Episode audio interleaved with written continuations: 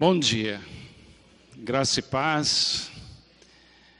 É bom poder mais uma vez ocupar esse lugar, essa oportunidade de falar com os irmãos sobre Jesus.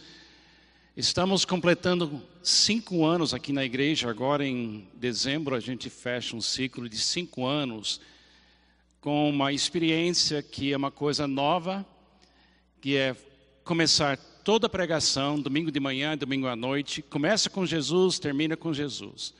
A igreja focada em Cristo Jesus. Eu nunca participei de uma igreja que fez isso antes, e tem sido uma coisa linda ver o fruto da congregação, da igreja, ficar focada em Cristo todo domingo, e o nosso nossa esperança, que é que seja normal isso na sua vida, 24 horas por dia, 7 dias por semana, momento a momento.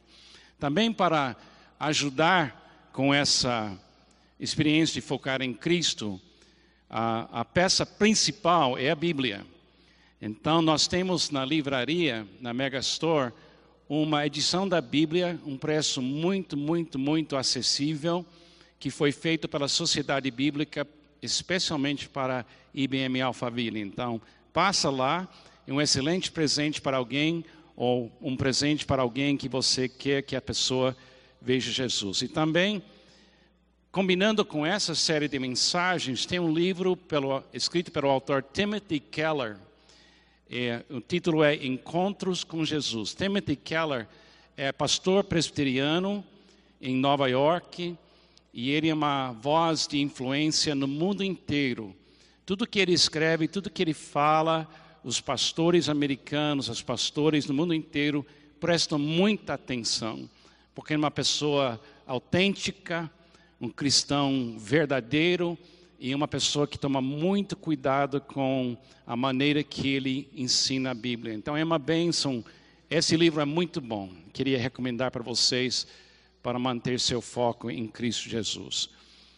Um, nós estamos vendo encontros com Jesus, porque o cristianismo é literalmente um encontro com a pessoa de Jesus, não é um encontro só com a igreja ou uma instituição cristã. O cristianismo precisa, só existe se cada pessoa tenha uma experiência pessoal, profunda, autêntica com a pessoa de Jesus. Então nós escolhemos criar essas mensagens pensando em encontros na Bíblia que nós temos onde a pessoa encontra Jesus. E hoje é um privilégio para mim poder falar sobre o encontro entre Jesus e Pedro. Jesus e Pedro. O nome Pedro é famoso no mundo inteiro. E quando a gente pensa em Pedro, a gente pensa no cristianismo original, no início, a gente pensa nessa pessoa preciosa, mas uma pessoa também que é uma figura. Quem acredita que Pedro foi uma figura? Levanta a mão. Essa palavra em português me interessa. Eu não sei se eu deveria usar ou não usar. Não sei se é positivo ou negativo, porque quando alguém chama alguém de figura, não sei, depende de quem está falando. Agora, eu vou usar de uma forma positiva. De uma forma positiva. Quer dizer, alguém que chama atenção. Eu garanto para os irmãos que Pedro, como pescador, era figura. Garanto que todo mundo na redondeza do mar da Galileia conheceu o pescador Pedro e seu irmão. Garanto que esse homem seria conhecido ah, em, no, em, todos os bairros, em toda a cidade. É um pouco parecido com o pastor Sidney, eu acho. seria conhecido no lugar inteiro, porque ele é uma festa, é uma pessoa que chega e o pessoal quer ficar perto. Eu acho que Pedro foi esse tipo de pessoa. E ele era uma pessoa ah, importante na, no, na, nas Escrituras. Ele, ele ocupa um lugar de destaque em Mateus, Marcos, Lucas, João também. Na, em toda a Bíblia a gente vê tudo indo na direção desse tipo de pessoa, o, o Pedro. Mas eu tenho uma notícia para todo mundo aqui hoje. Todos nós somos figuras. Todos nós. Você é único. Toda, todo o universo, você é uma pessoa de valor e de destaque, porque Deus enviou seu filho morrer por você. Você também é uma pessoa que Deus está olhando e Ele quer transformar você da mesma forma que Ele transformou Pedro. Eu sou uma figura, a minha esposa ia concordar com isso. Meus filhos iam concordar com isso. Espero que seja no lado positivo, não no lado negativo. Eu tenho que me olhar como Jesus me olha. E você também precisa olhar para você como Jesus olha para você. Se Jesus chegasse aqui hoje, pessoalmente, e a gente teve a oportunidade, um por um, de ficar frente a frente com Jesus, e ele, se ele olhasse para você, exatamente como você está hoje, neste momento, exatamente hoje, com todas as suas falhas e dificuldades e seus problemas, se ele olhasse para você, como seria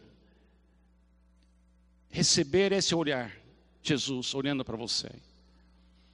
Eu queria encorajar você dizendo para você, primeira coisa, ele ia olhar na sua direção com otimismo. Porque ele sabe tudo que você pode ser.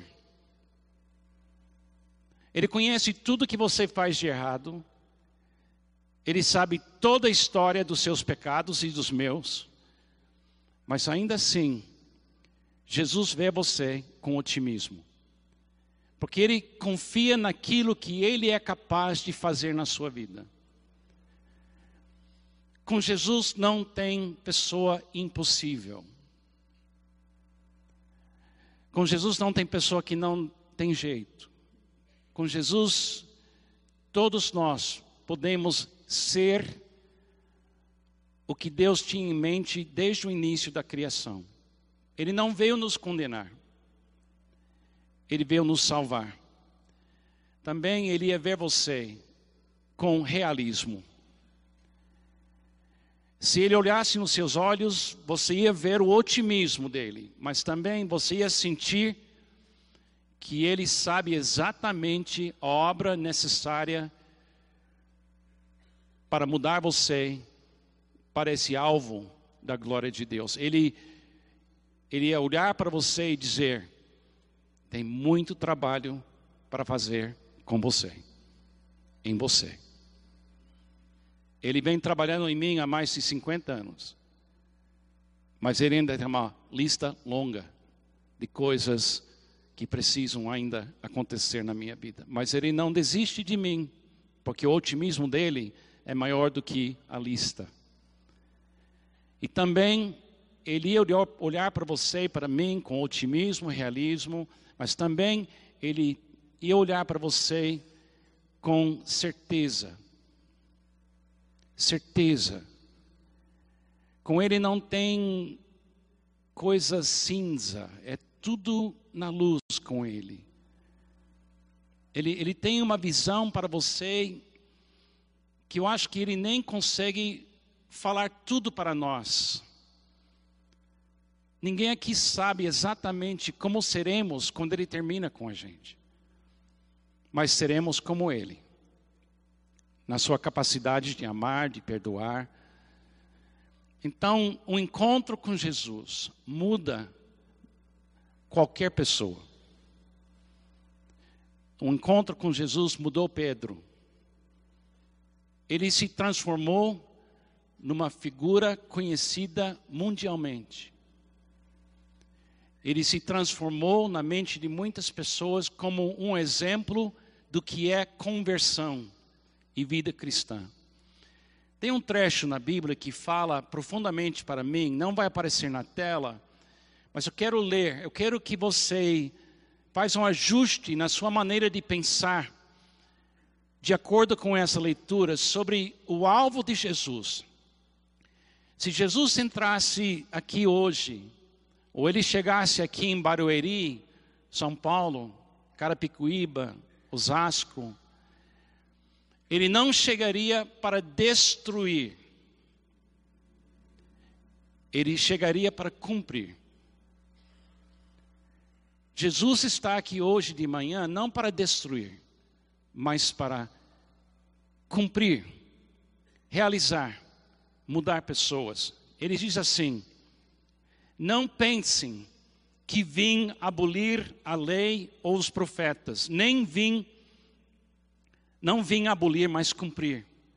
Digo-lhes a verdade: enquanto existirem céus e terra, de forma alguma desaparecerá da lei a menor letra ou o menor traço, até que tudo se cumpra. Todo aquele que desobedecer a um desses mandamentos, ainda que dos menores, e ensinar os outros a fazerem o mesmo, será chamado menor no reino dos céus. Mas todo aquele que praticar e ensinar esses mandamentos será chamado grande no reino dos céus. Pois eu lhes digo que se a justiça de vocês não for muito superior à dos fariseus e mestres da lei, de modo nenhum entrarão no reino dos céus. Jesus não veio destruir, ele veio cumprir cumprir o seu destino, achar os seus sonhos que são bons e cumprir esses sonhos. Ele não veio destruir, ele veio resolver, cumprir, incentivar, mudar. Então ele não está aqui hoje com a gente para nos condenar, mas para nos chamar, para nos mudar. Ele fez isso na vida do Pedro. Eu me lembro que Jesus falou para Pedro que ele poderia ser transformado em pescador de homens. É uma metáfora esquisita quando você pensa. Pescar, eu tenho essa imagem de uma anzol pescar homens, jogar uma coisa em cima do homem, no rede para trazer. É uma metáfora difícil, mas acho que a ideia é essa. O pescador profissional, comercial, pesca para tirar do mar algo que se transforma em coisa boa para a gente. O peixe do mar sai do mar, vem para a nossa mesa e traz para nós vida. Então, ser pescador de homens seria assim: você vai tirar pessoas do mar do mundo e trazê-las para ser bênção na vida de outras pessoas. Você vai pegar pessoas e mudar elas até o ponto do ela, da, daquela pessoa doar sua vida em favor de outras pessoas. Então, esse, esse contato com Jesus me tira de uma realidade e me coloca numa nova realidade para ser uma bênção nesta realidade onde eu estou agora mesmo. Eu me lembro quando era, quando era criança, e adulto também em Miami, Flórida, eu gostava demais de pescar. E eu cheguei a ter barco e, e, e, e mergulhar e pescar lá perto de Miami, no mar e nos lagos. E a gente falava assim: tem peixe bom e peixe lixo. A expressão peixe lixo significava não era bom, bom peixe para comer. Então a gente, quando pegava peixe, a gente não sabia até a hora da peixe aparecer perto do barco se era peixe bom ou lixo. Essa ideia que existe peixe bom e peixe lixo, na realidade, é uma ofensa contra a criação. Não tem peixe lixo. Na criação de Deus não tem lixo. Eu me lembro também nos anos 70, quando eu comecei na faculdade teológica, que tinha um pensador na Europa chamado Francis Schaeffer. Ele era missionário na Suíça. E ele escreveu um livro sobre a realidade daquele tempo, dos anos 70, que tinha muitos desafios e problemas. E ele gritava nesse livro que não tem gente lixo, Não tem gente descartável. Não tem gente que não tem valor. Ele gritava isso como profeta nos anos 70, aquela época de racismo, de briga, de guerras. Ele disse: pare com essa ideia que tem gente que é lixo. E eu, com 18 anos de idade, lendo esse livro, era como se fosse água caindo em cima da minha alma, dizendo: Carlos, Pare com o racismo, pare com essa diferença entre americano, europeu, chinês, africano. Pare com isso, porque não tem gente que Deus olha como não tendo valor. Não tem. Isso me ajudou muito criar na minha mente uma nova maneira de olhar pessoas e ver elas com os olhos de Jesus, com otimismo, com realismo mas com certeza que qualquer pessoa pode, pode sim mudar. Mudar se tem um encontro com Jesus. Agora, Pedro confiava na sua capacidade de agir. Eu também li, muitos anos atrás, um livro sobre tipos de seres humanos, e esse autor falava assim: que tem três, três, três tipos de pessoas: tem realizador, quem faz, tem pensador, quem pensa, e sentimental, aquela pessoa que vive nas suas emoções. E o autor diz assim: todo mundo tem uma mistura dessas coisas, mas normalmente cada pessoa ela começa a sua maneira de pensar, agir e sentir de uma maneira. E Pedro é um exemplo do realizador. O realizador, ele age primeiro, depois pensa, depois sente. O pensador pensa primeiro, depois sente, depois realiza. Então tem um certo tipo de pessoa que só vai agir depois de pensar, depois de, de ah, ter emoção. Eu sou uma mistura de pensador e realizador. A minha tendência é mais pensar e agir junto. Mas tem pessoas que são pessoas que têm que agir. Tem que agir. É quase como se fosse uma necessidade muito forte. Acho que Pedro foi uma pessoa assim. Jesus é perfeito para lidar com pessoas realizadoras, pessoas pensadoras e pessoas sentimentais. Eu estou dizendo isso por quê? Porque não importa a sua personalidade, o encontro com Jesus vai aperfeiçoar aquilo que é bom e vai tirar aquilo que não presta. Jesus, tendo um encontro com você, vai mudar você. Vai mudar você. Mudou Pedro. Agora, a perfeição de Jesus na vida de Pedro mudou ele. Eu quero descrever como Jesus mudou esse homem realizador. Como é que Jesus mudou ele? E assim a gente pode ver também a maneira que ele vai mudar a gente. Mas se você é realizador, vamos ver aqui. Quem confessa que você tem uma tendência de agir primeiro? Levanta a mão. Tá bom? Quem tem que pensar primeiro e muito. E quem só faz se emoção combina? Levanta a mão.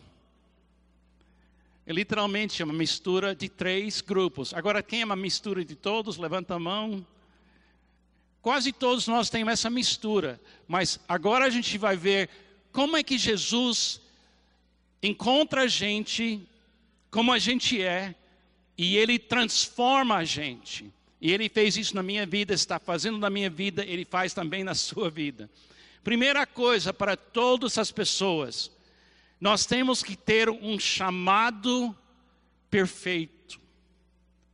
Um chamado perfeito. Um chamado que pega a nossa atenção, que faz a nossa imaginação despertar, que faz o nosso coração bater forte. Ele tem que nos dar um chamado. Em Mateus 4, 18 a 20, nós temos um chamado do Pedro e seu irmão André. Andando à beira do mar da Galileia, Jesus viu dois irmãos, Simão, chamado Pedro, e seu irmão André. Eles estavam lançando redes ao mar. Agir, lançando rede ao mar, pois eram pescadores.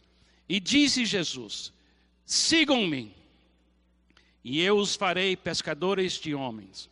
No mesmo instante, eles deixaram as suas redes e o seguiram. É claro que eles sabiam alguma coisa de Jesus antes.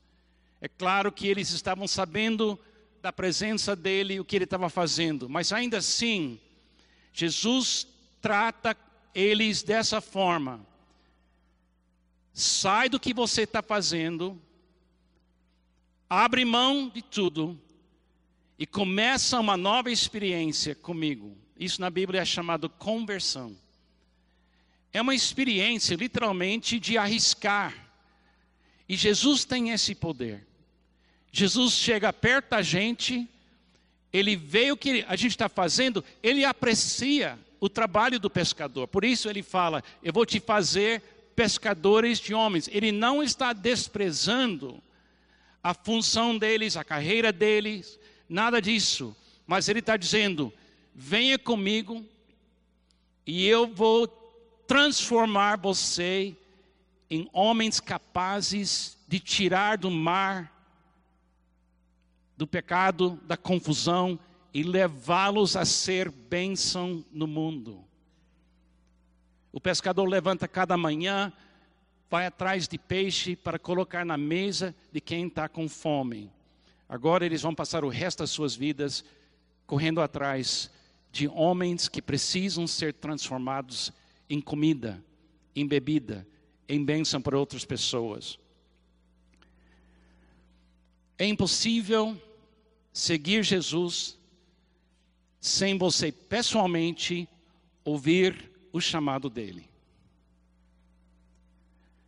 A minha voz não pode ser a voz. A voz do pastor Sidney não pode ser a voz.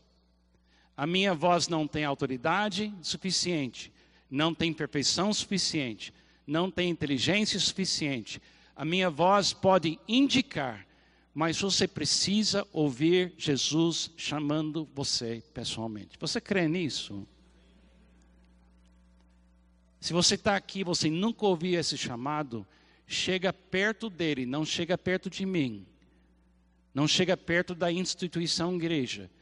Chega perto dele e diga: Jesus, o Senhor tem um chamado para mim? O Senhor quer que eu siga o Senhor? Ele vai falar com você. Um chamado perfeito. Eu ouvi esse chamado em 1967 com 16 anos de idade. E eu estou aqui, nesse lindo país, com vocês, porque aquela voz me tirou de uma realidade para uma outra. Um chamado. Todo cristão precisa sentir que é Jesus que está chamando. Não é a igreja, não é a visão da igreja, é Jesus que chama. Segunda coisa, uma velocidade perfeita. O problema que o realizador tem é que ele só tem uma velocidade. É rápido. Agora, preciso. Agora nós temos que ter pessoas assim. Nada anda no mundo sem realizador por perto. O problema é que às vezes a velocidade do realizador, ela é mais rápido do que necessário e compete com a velocidade de Deus. E todo realizador sabe disso e não quer ofender, mas fazer é o ponto de partida dessa pessoa. Então Jesus colocou para Pedro três anos e meio de uma velocidade perfeita. Ele diz assim: sigam-me. A velocidade correta para todo cristão, mas especialmente para realizador, é o que? Um dia de cada vez. Fala isso comigo. Um dia de cada vez. Vocês que levantaram a mão e dizem que são realizadores, um dia de cada vez. Suficiente é o mal de cada dia. Lição mais difícil para um realizador: um dia de cada vez. Um dia de cada vez. Uma velocidade perfeita. Um foco perfeito. Realizador também, isso não é uma crítica, porque é importante o realizador ver tudo. Porque se ele não vê tudo, ele não vai agir corretamente. Mas Jesus tinha que mudar o foco de Pedro de tarefas para ele, Jesus. Jesus disse assim: Quem me vê, vê o Pai. Quem me vê, vê o Pai. O foco perfeito para realizador sentimental, pensador, tem que ser Jesus. Se você pensa muito, continua, mas nunca pensa sem focar em Cristo. Os seus pensamentos vai ser uma prisão para você. Ele levou Pedro a ver somente ele. Você se lembra da história de Pedro que muitas vezes ele estava atirando em todas as direções. Ele estava por todo lado, mas Jesus nunca desistiu dele. Ele, ele continuava acreditando em Pedro. E a gente vê pela história de Pedro que a obra não foi uma coisa que não deu fruto, deu fruto sim. Outra coisa, ele deu para Pedro uma revelação perfeita. Ele, ele deu para Pedro uma visão, ele foi a primeira pessoa a ver. Em Mateus 16, 15 a 16, diz assim: Jesus pergunta para o grupo, doze discípulos, ele diz assim: E vocês? perguntou ele. Quem vocês dizem que eu sou? Agora ele faz pergunta para doze, quem responde? Sempre. O realiz, reali, tem uma coisa realizador. Ele sempre acha que sua opinião é a melhor. Por quê? Porque ele vai liderar, ele está disposto a morrer pela decisão. É uma característica sensacional quando Jesus controla. Quando Jesus não controla, pode ser uma coisa que cria muitos problemas. Realizador não tem medo de se comprometer, não tem medo de entrar na luta. Nós temos que ter pessoas assim. Mas olha o que ele fala: Simão Pedro respondeu: Tu és o Cristo, o Filho do Deus vivo. Ninguém tinha visto isso ainda foi revelado para ele, e Jesus elogia ele e diz para ele: Pedro, que bênção, que bênção, porque não foi carne e osso, mas foi meu Pai que revelou isso para você. Que bênção, Pedro. Mais alguns versículos embaixo, Jesus está chamando ele de Satanás. Ele fala: Fique atrás de mim, Satanás. Agora, até agora Jesus nunca me chamou de Satanás. Pode acontecer hoje, mas até agora eu estou bem. Você está vendo, Jesus tem otimismo, mas Jesus tem realismo. Tem hora que, que Jesus, é isso aí, Carlos, vai em frente, boa pregação. E outro domingo ele fala, Carlos, você fala o quê? Para quem? Entendeu? Ele, ele, não desiste de mim, mas também ele fala coisas para mim que eu preciso ouvir. Se alguém realmente ama você, de vez em quando ela vai falar coisa que só ela fala, porque ela ama você tanto que ela tem que falar com você. Jesus é assim na vida da gente. Ele fez isso com Pedro, ele, ele deu uma revelação. Essa revelação, Pedro é famoso até hoje por causa disso. Outra coisa que ele fez na vida de Pedro, que ele tem que fazer na vida de todo realizador, pensador, todos nós precisamos de um freio, um freio perfeito. O que é que para o realizador? O que é que para o pensador? O que é para a pessoa emocional? Olha como Deus tem deu para Pedro um freio.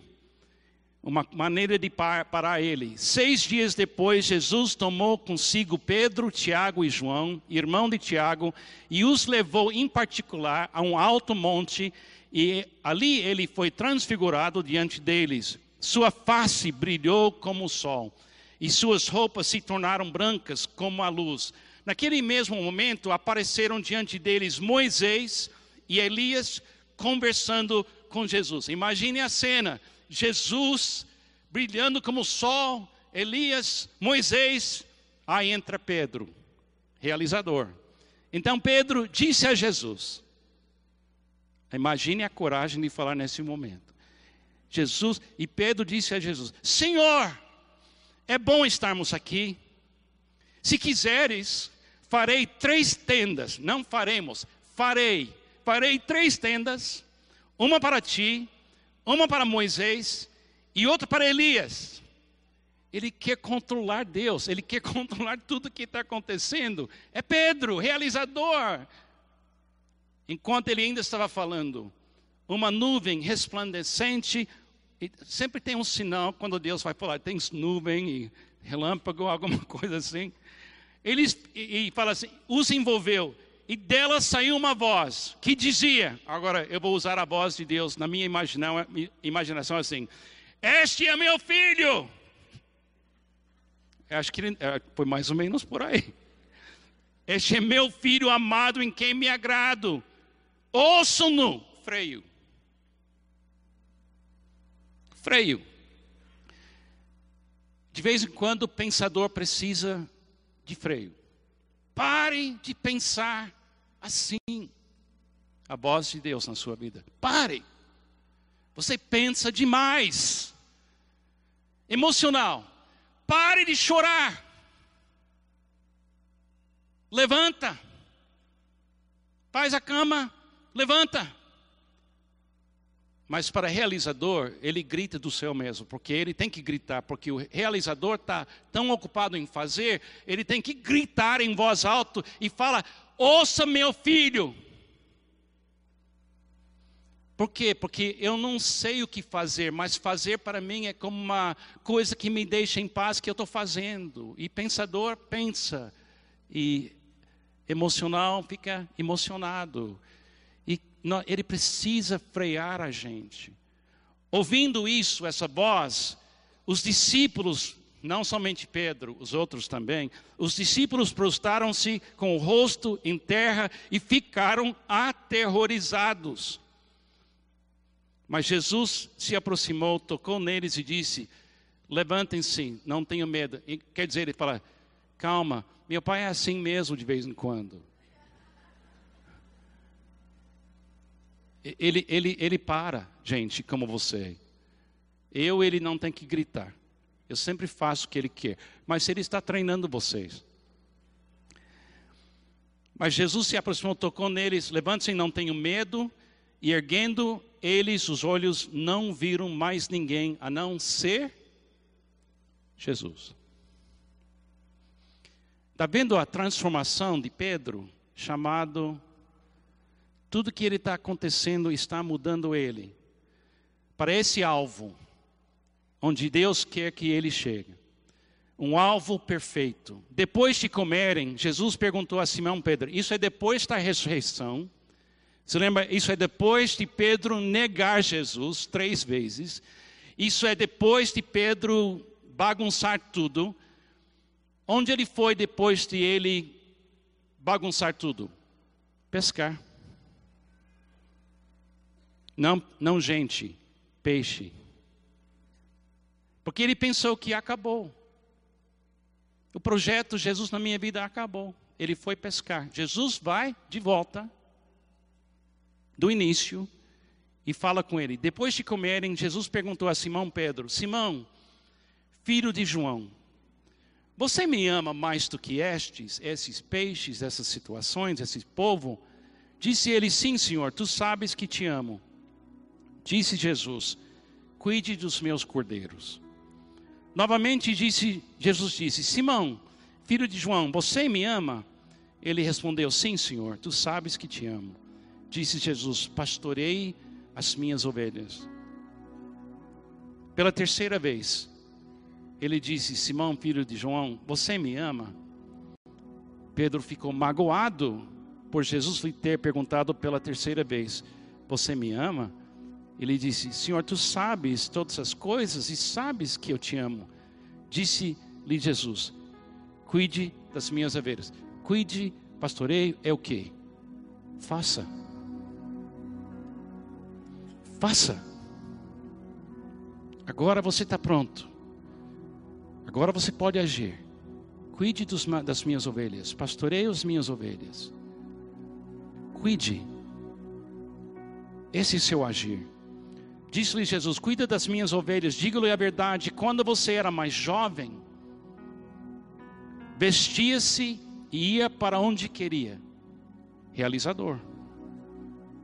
Mas quando for velho, estenderá as mãos e outra pessoa o vestirá e o levará para onde você não deseja ir. Jesus disse isso para indicar o tipo de morte. Morrer é, uma, é um agir.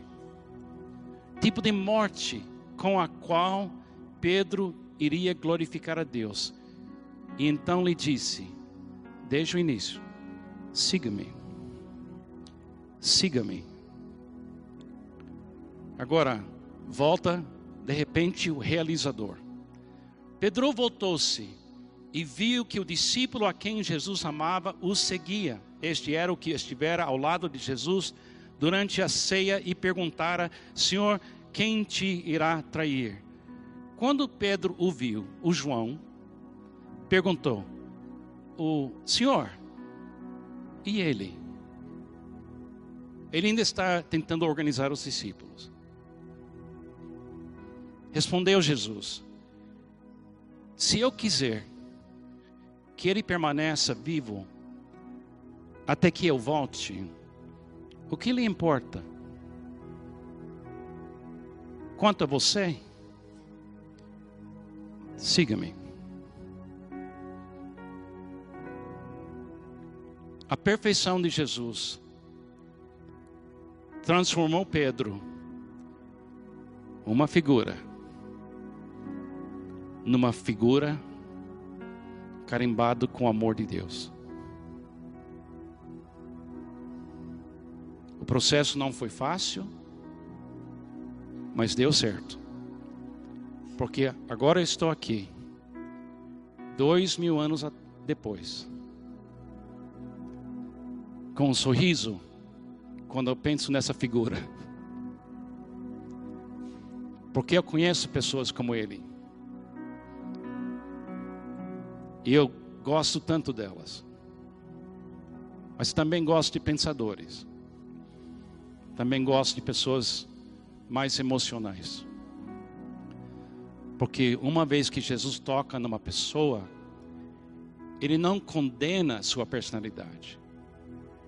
Ele realiza sua personalidade. Ele não veio destruir sua maneira de ser, ele veio resgatar você e direcionar a sua personalidade para a glória de Deus. Não, não tenta ser o que você não é. Se você pensa primeiro, pensa, mas pensa com Jesus. Se você se sente primeiro, se sente com Jesus. Se você age primeiro, age com Jesus. E vai dar tudo certo.